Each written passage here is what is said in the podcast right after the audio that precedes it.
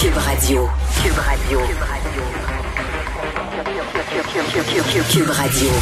En direct à LCN. C'est le moment de retrouver Mario Dumont dans les studios de Cube Radio. Mario, on le constate encore et aujourd'hui peut-être plus parce que ça frappe euh, de jour en jour. Il y a davantage d'hospitalisation.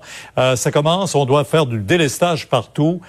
Qu'est-ce qu'on Hmm. peut faire de mieux pour éviter finalement que tout soit encombré et Hmm. débordé? Il faudrait qu'il y ait moins de cas de COVID. Là. Mais le- le- quand on entend le Mais mot ça- délestage, ça, ça a sorti hier comme nouvelle. On dirait que ça a pris comme 24 heures au, au Québec Hmm. à prendre la mesure de ça. Mais quand on entend délestage, on entend euh, des rendez-vous, des chirurgies qui sont bon, annulées, voire reportées, surtout reportées, mais euh, avec des impacts. Moi, je, suis toujours très, très, très sensible. Je suis toujours très délicat quand on dit que ce sont des opérations non urgentes qui sont reportées. On saisit bien, on n'est pas fou. On saisit bien qu'une personne qui a un cancer, là, que l'opération est urgente. Même au pire de la COVID, au printemps passé, on continue à les faire. Mais il y a toute une zone grise, des, des chirurgies qui sont, des rendez-vous qui sont pas vraiment urgent, mais pas vraiment urgent, mais tu sais, un bobo de santé, Pierre, on le laisse aller, à un moment donné, peut-être que dans trois mois, il va être devenu plus grave. D'ailleurs, on observe à l'heure actuelle une, une partie de la surmortalité. On a un nombre de décès là, anormaux, là, anormal dans les derniers mois. Et une partie de ces décès anormaux, là, en surplus, ne sont pas liés à la COVID. Bien sûr, il y en a une grosse tranche qui est liée à la COVID, mais il y a d'autres décès. Et là, on se demande, est-ce que ce sont, par exemple, des gens euh, qui ont eu peur d'aller consulter au printemps ou qui avaient un début de cancer, mais c'était pas encore urgent, mais là, on a, on a traité ça comme pas urgent, mais finalement, c'est devenu urgent, puis tout à coup, il était devenu trop tard. Donc, euh, le, le, le délestage, là, c'est, on dit que ce sont des cas non urgents, mais c'est, très grave en termes de santé. Là, on n'a pas le choix. On n'a plus le personnel. On a trop de patients de la COVID. Et il faut voir que là, au rythme où ça augmente, le fameux seuil de 1000, le ministre de la Santé nous avait dit jusqu'à 1100 de cas de COVID. On est encore pas si pire. Mais là, on approche drôlement de ça. Là. Dans quelques semaines, un autre deux semaines d'augmentation au rythme actuel, puis on y est. Ah oui, oui, euh, ça fait dire au premier ministre aujourd'hui qu'il n'écarte pas l'hypothèse de, de reconfiner le Québec. On sait que des experts l'ont proposé hier. Ouais, euh, et euh, il ne l'écarte pas. Et on a posé la même question à la chef de l'opposition Dominique Anglade. Les deux ont dit essentiellement, ben, on faudrait essayer d'autres moyens, il faudrait faire autre chose. Madame Anglade est allée de suggestions, mais les deux ont dit on peut pas l'exclure. Et dans les faits, Pierre, on ne peut pas l'exclure parce que euh, ça continue à augmenter malgré les mesures actuelles. Ça continue à augmenter, donc on sait qu'il faudra faire quelque chose. Donc cette idée de profiter du temps des fêtes où une, une bonne partie des activités régulières sont arrêtées, les écoles, les cégeps, les universités, etc., etc., sont déjà arrêtées. Ça en fait une période, en tout cas, une opportunité où on, on peut regarder ça. Mais c'est c'est pas simple. Euh, c'est c'est toute une décision que ce serait à prendre. Je pense pas. Je pense que le gouvernement voudrait encore l'éviter s'il est capable. Mais bon, c'est dans euh, c'est dans l'air. C'est une des possibilités euh, qui est là. Là, la seule affaire.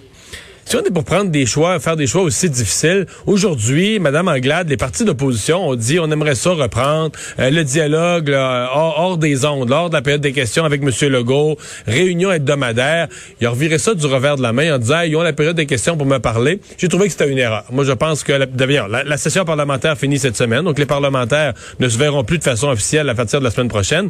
Et c'est exemple, si M. Legault avait à convaincre la population d'un geste aussi grave que de refaire un confinement de deux semaines, de, tout fermer durant le temps des fêtes, il aurait besoin d'une unanimité des partis d'opposition, créer une espèce de, de moment grave, solennel où tout le monde s'est réuni. Il aurait besoin de ça.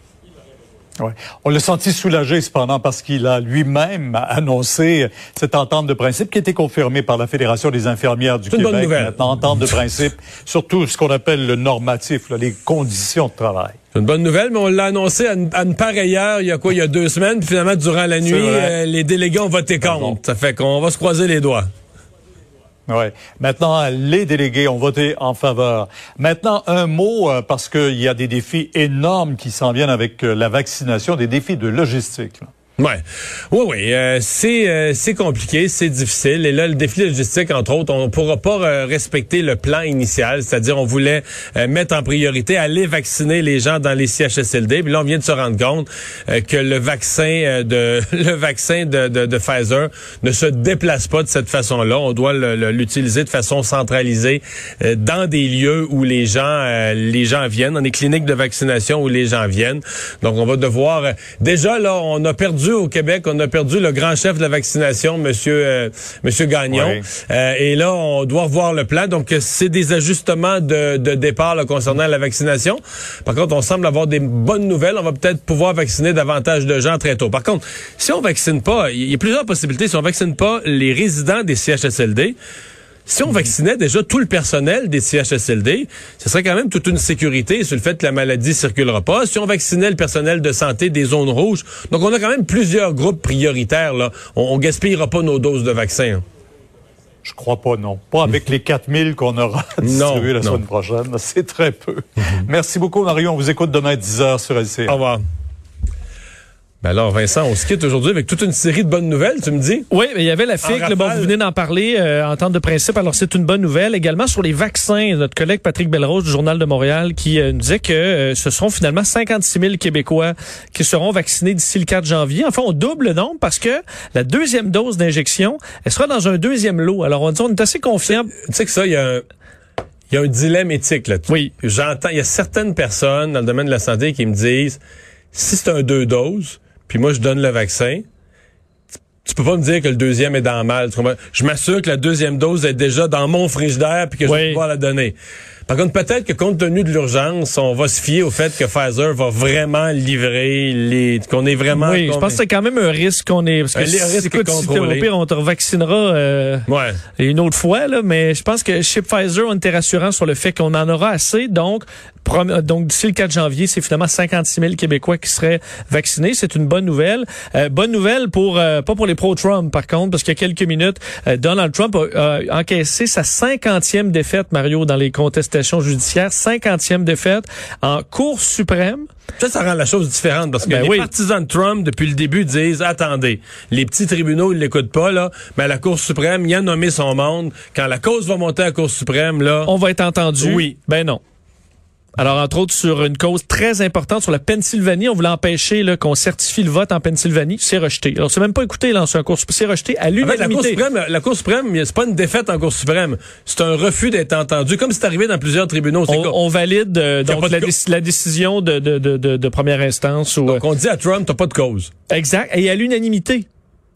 Donc, même les juges qu'il a nommés euh, et qui étaient... Kavanaugh. Kavanaugh, et, euh, la, la, la, la- nouvelle récemment. Donc, euh, ce que ça montre aussi, c'est que pour les autres contestations qui arrivent et qu'on disait, ah, on perd vite, mais c'est pour se rendre en Cour suprême, ben visiblement, ce sera le même accueil pour toutes les autres plaintes non fondées. Alors vraiment un lourd revers pour euh, Donald Trump aujourd'hui. Et pour terminer dans le monde de l'aviation, le 737, Ah, le mais 737 je pense Max- pas que c'est- peut-être que ça veut dire que Joe Biden a gagné. Écoute, à la surprise de 40% des Américains euh, républicains, ça se peut que ce soit Joe Biden le 20. Et demain, on verra le 737 MAX de Boeing voler à nouveau après un arrêt de presque deux ans, 20 mois. Compagnie aérienne brésilienne, là, JOL ou GOL, euh, qui euh, va, qui a décidé de partir. Alors demain, premier vol en 737 MAX. Euh, disons, La euh, compagnie de la- Boeing doit être contente, soulagée. c'est la fin de toute une saga pour euh, Boeing. Euh, du moins, à la fin, peut-être pas, on verra. Faudrait pas qu'il arrive un autre incident. Faudrait pas. non. Merci Vincent, merci à vous d'avoir été là. Sophie Durocher suit dans un instant. Nous, on se retrouve demain.